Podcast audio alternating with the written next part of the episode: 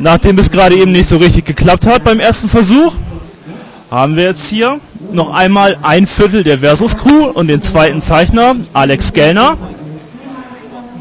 Und schauen wir gleich mal mit der ersten Frage. Was war denn damals die Inspiration zu Versus? Ähm, angefangen hat Versus damit, dass wir im Internet einen sogenannten Art Battle gestartet haben. Das ist ein Prinzip, nach dem zwei Zeichner zwei Charaktere erfinden oder auch bestehende Charaktere nehmen, diese dann gegeneinander antreten lassen und wer es schafft, den anderen Charakter kreativer und lustiger fertig zu machen, gewinnt diesen Art Battle. Ähm, das Internetpublikum entscheidet dann per Abstimmung, wer diesen Kampf dann immer gewinnt. Aus dieser Idee hat dann Mana aus Jux einfach mal eine Seite gemacht. Also keinen One-Pager oder kein, kein Pin-Up mehr, sondern einfach eine ganze Seite. Das ist eigentlich auch die erste Seite vom Comic. Ne? Aus dem gleichen Jux habe ich dann einfach mal eine Antwortseite, ein Konter geschrieben. Das ist dann im Comic die zweite Seite gewesen.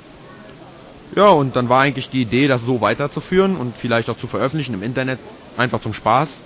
Bis äh, Michael Vogt dann gesagt hat, im Grunde hat das ein bisschen Potenzial, die Geschichte wenn wir da ein kleines Skript zuschreiben können, dann kann man das auch gut drucken. Ja, gesagt, getan und ein Jahr später ist Versus da. Ähm, so, und dann war ja der Comic da. Ihr hattet ihn dann noch ergänzt um eine Bonusgeschichte jetzt im Heft, um den großen Textteil quasi mit der Historie der Figuren und natürlich noch mit den Pin-Ups hinten drin von verschiedenen Künstlern, die die da beigetragen haben. Wie wichtig war euch das, ähm, diese Extras in das Heft mit reinzubringen jetzt? Na, es ist ja so, da wir ein Online-Magazin sind, haben wir natürlich Versus im Vorfeld schon veröffentlicht. Zum Unterschied, online wie gesagt, zum Unterschied zum fertigen Produkt einfach ohne Farben.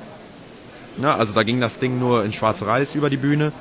Und ähm, wir wollten unseren Lesern, den treuen Online-Lesern, natürlich noch einen Anreiz bieten, das Ding dann auch zu kaufen.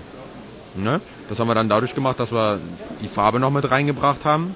War, war von Anfang an noch so angelegt und äh, diese Gimmicks mit reingetan haben. Also wie gesagt, uns eine, eine, eine Herkunftsgeschichte dazu auszudenken, vielleicht noch ein Interview zu machen.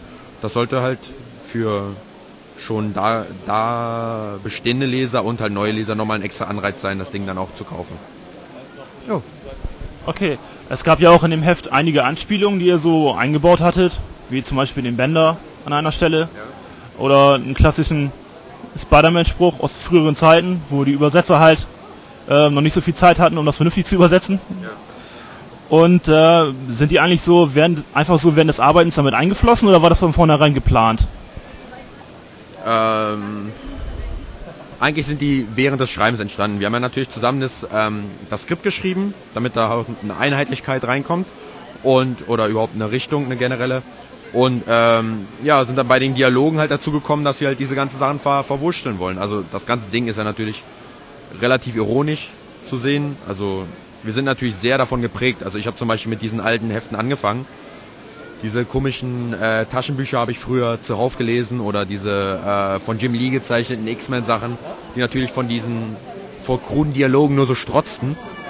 Und ja, uns hat das Spaß gemacht, das einfach zu verwenden und so ist es dann auch reingekommen. Und diese ganzen Sachen wie Bänder oder so, es war teilweise einfach nur als Hommage an diese Dinge, die uns halt auch beeinflusst haben. Wie hat sich denn dann für dich über die Zeit eigentlich so die Zusammenarbeit mit Mana gestaltet? Ähm, habt ihr euch da bei einer Flasche Bier irgendwie hingesetzt oder war es nur Online-Kontakte oder habt ihr euch wirklich dann auch im richtigen Leben halt zusammengesetzt? Ja, was die Sache ja ziemlich einfach macht, ist, dass ähm, Mana und ich auch so befreundet sind.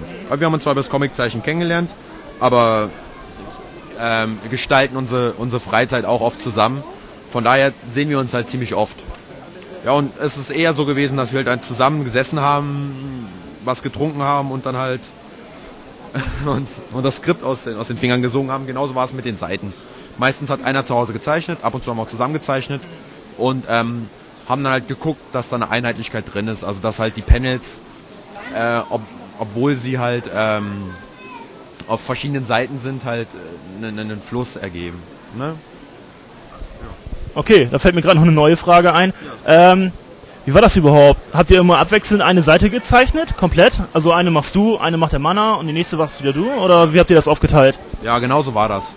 Also dadurch, dadurch, dass halt jeder von uns noch eine, also immer abwechselnde Seite gezeichnet haben, sind wir eigentlich die, die persönlich am wenigsten Arbeit mit dem Ding hatten.